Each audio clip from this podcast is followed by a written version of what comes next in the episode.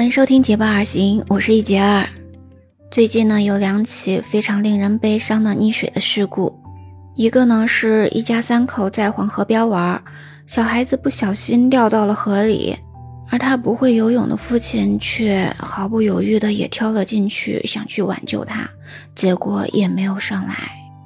另一起事故呢，发生在西安，一辆小轿车不知为什么冲入到了水库里。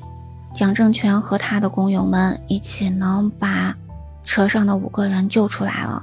但是呢，蒋正权他自己呢，却因为体力不支，最后呢滑入水中，没有救上来。发生这样的事情，真的是非常让人痛心啊！在夏天呢，总是容易发生各种的溺水的事故，经常可能就会连累到那些救人的英雄们。那怎么样能避免这样的事故呢？可以利用科技的力量。几天前呢，在山东威海的一个海边，有一名十五岁的男孩在游泳的时候，因为风浪太大难以上岸，所以呢，就有旁边的人会报警了。当民警赶到现场之后呢，就会发现这个男孩已经体力不支了，不时的会有浪头把他淹盖住呢，所以呢，他也距离海岸越来越远了。这个时候呢，民警就操纵了水上救生机器人，通过这个机器人呢，越过海浪，快速的抵达到了男孩的所在的这个位置。那么这个男孩呢，拼命的抓住这个机器人之后呢，借助浮力就向浅水区游回来了。那么当这个男孩接近岸边呢，这些民警们就合力上前把男孩救出来了。利用这个水上救生的机器人呢。我们就会看到，它不仅能把人救出来，而且不会影响到二次溺水的状况呀。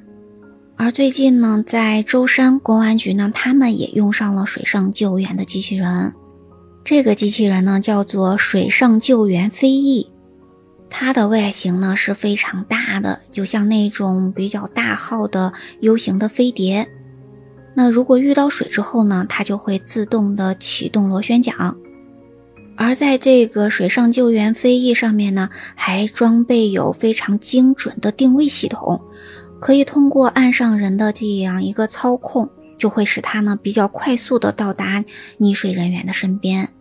而且呢，这个水上救援的飞翼呢，它可以承载三到四名的成年人的，这样呢就可以避免传统人力救援可能会出现的二度溺水。或者说呢，对救援人员的这种伤害吧。其实呢，这种机器人救生员并不是今年才出现的。在去年的七月份呢，我们知道河南遭遇了特大暴雨嘛，在这个救灾的现场呢，也出现了一个救生机器人，它叫做海豚一号。那么救援人员呢，可以远程操控这个智能化的救援的设备。那这个时候呢，救援人员就没有必要去来下水，就可以实现呢遥控施救。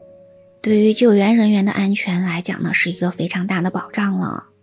一般来讲呢，以往我们遇到人员落水的情况，都会是说采用人工抛掷救生圈的这个方式来进行这样一个救援。但是呢，这种抛掷的方式呢，它的指向性是比较差的。因为经常呢，我们是抛掷不到那个正确的方向的，这样就容易呢耽误救援的这个时间。但是如果是远距离救援，就得呢是救援人员驾驶冲锋舟的这个方式，这个时候呢就要配备两名以上的救援人员，那是比较耗时耗力的，而且呢存在着非常大的风险。如果呢是使用这种机器人救生员。那么就可以保证救援人员的安全的情况下，比较快速的、精准的，甚至是远距离的控制这个无人机，让它呢来救出落水的人员。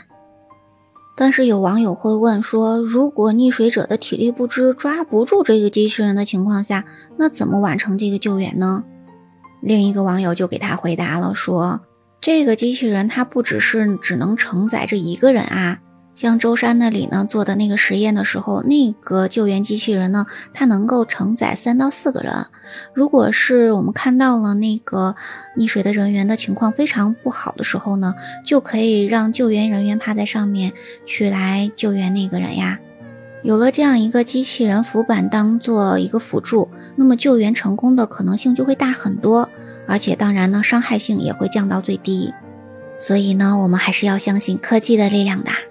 当然呢，还有很多的网友设想说，如果将来把它进行一个更好的改良呢，让它可以精确的定位，可以呢正确的判断人是在游泳还是溺水的状况，那么它就可以自动的去来进行这样一个救援的活动了。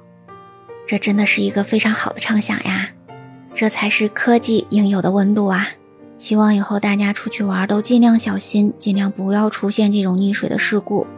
当然呢，也希望可能会出现溺水事故的这个水边呢，都能配备这种水上救援的机器人。那这样子的话，我们就可以把伤害降低到最低了。你有没有感受到这种科技的温度呢？在评论区跟我聊一聊吧。我们今天的分享就到这里啦，感谢你的聆听。